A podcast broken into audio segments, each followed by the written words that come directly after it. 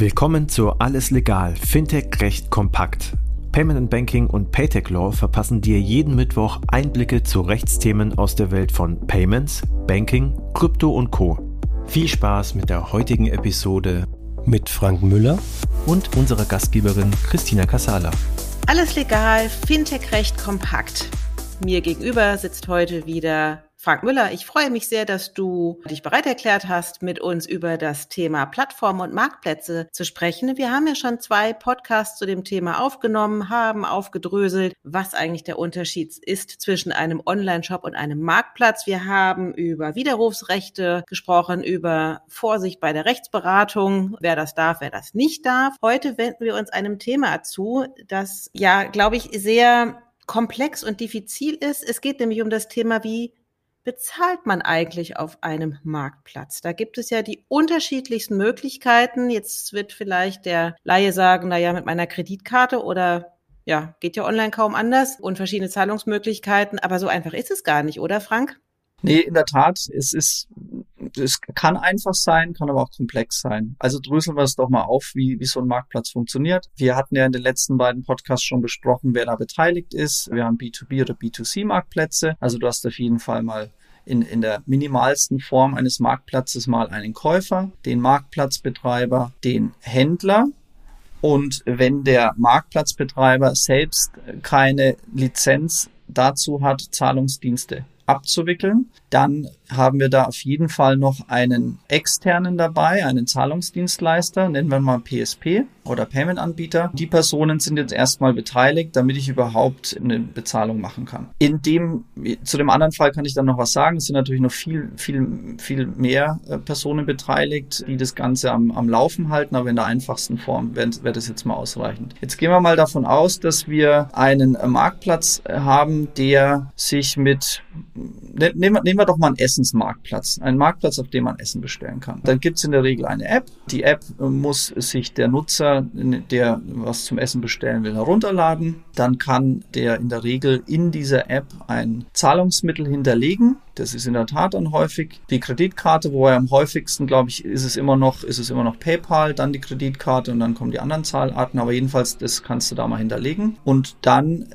müssen natürlich noch die entsprechenden Verträge abgeschlossen werden, damit die Zahlungen noch richtig abgewickelt werden können. Ich habe einmal einen Vertrag zwischen dem Marktplatzbetreiber und dem Payment-Anbieter, weil ähm, in diesem Vertragsverhältnis sind sozusagen mal die Spielregeln festgehalten, wie eben die Zahlungsabwicklung vonstatten geht. Es ist nämlich so, dass der Zahlungsdienstleister, der Payment-Anbieter bestimmte Regeln, wir hatten da auch schon mal in einem Podcast drüber gesprochen, bestimmte Regeln der Card Schemes, also der Kreditkarte Wohlfahrtsorganisationen einhalten muss. Und da ist es eben nicht erlaubt, in bestimmten Situationen Tabakwaren, Alkohol oder sonstiges zu verkaufen, je nachdem, was es halt gerade für ein, für ein Marktplatz ist. Und das würde man da in diesem, in diesem Vertragsverhältnis regeln. Man würde regeln, wie sozusagen die, die Spielregeln sind. Der Payment-Anbieter würde außerdem noch sagen, welche Händler er akzeptiert. Es gibt nämlich auch bestimmte Händler, die der Payment-Anbieter nicht, für den nicht die Zahlung abwickeln will und das steht eben alles in diesem Vertrag drin. Der Payment-Anbieter muss aber dann auch noch einen Vertrag mit dem Händler selber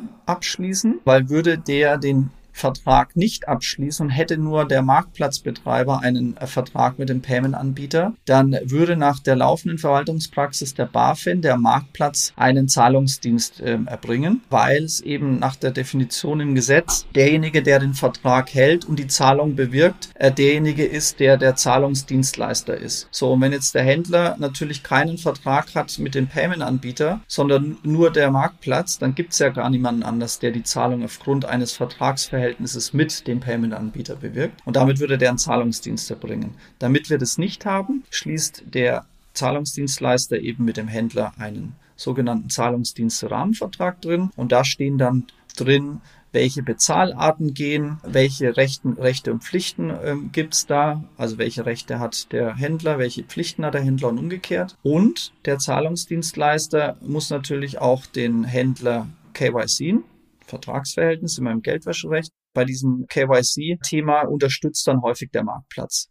Ja, der holt dann also verschiedene Daten ein, die der, die der Payment-Anbieter von ihm äh, verlangt, ähm, erhebt die und die werden dann über weitere Dienstleister, Videoident und so weiter, werden die dann verifiziert. Aber das sind mal, sagen wir, die wesentlichen vertraglichen Themen und die du brauchst, um eine Zahlung abzuwickeln. Und wenn du diese Vertragsthemen dann hast, dann kommt es natürlich noch darauf an, wie fließt denn jetzt das Geld. Und da kann ich auf den Podcast verweisen, wenn man es für die Kreditkarte macht, aber im Grunde auch für andere Zahlarten. Es geht halt jetzt erstmal so, dass der Zahlungsdienstleister ähm, das Geld an den äh, Händler ausbezahlt. Er zieht da natürlich den Teil ab, den er verdient für die Zahlungsabwicklung. Ich sage gleich noch was dazu. Er zieht in der Regel die Marktplatz das Marktplatzentgelt ab, also das, was der, der Händler dem Marktplatz dafür schuldet, dass der Marktplatz seine Plattform zur Verfügung stellt und viele Kunden ähm, beibringt. Genau, und dann geht eben das Geld vom letzten Endes Zahler über den Zahlungsdienstleister zum Händler nach Abzug aller Kosten. Und in der Regel ist es so, dass der Marktplatzbetreiber, dass der Payment-Anbieter dem Händler für, die, für den Zahlungsdienst nichts in Rechnung stellt, sondern der Zahlungsdienstleister sein Entgelt für diesen Zahlungsdienst dem Marktplatz in Rechnung stellt. Und das ist dann praktisch bei dem Marktplatz. In dieser Marktplatzgebühr ist es mit drin. Am Ende zahlt natürlich der Händler die Rechnung. Ne? Die Party muss ja irgendeiner zahlen, aber vom externen Zahlungsdienst der Anbieter zahlt er in der Regel kein Entgelt, es zahlt der Marktplatzbetreiber. Das klingt nach einem überaus komplexen System und ich habe dir gerade sehr aufmerksam zugehört, merke aber, da sind auch so viele Begrifflichkeiten drin, man muss es fast noch ein zweites Mal hören. Wer mit wem, wann, wie, warum. Wir gehen da ein bisschen näher auch im nächsten Podcast drauf ein. Bis hierhin, wie immer, herzlichen Dank, Frank, zu ja, deiner umfassenden Expertise. Herzlichen Dank. Sehr gerne. Das war alles legal, Fintech recht kompakt für dieses Mal. Wir freuen uns, wenn ihr uns auf eurer Lieblings-Podcast-Plattform abonniert.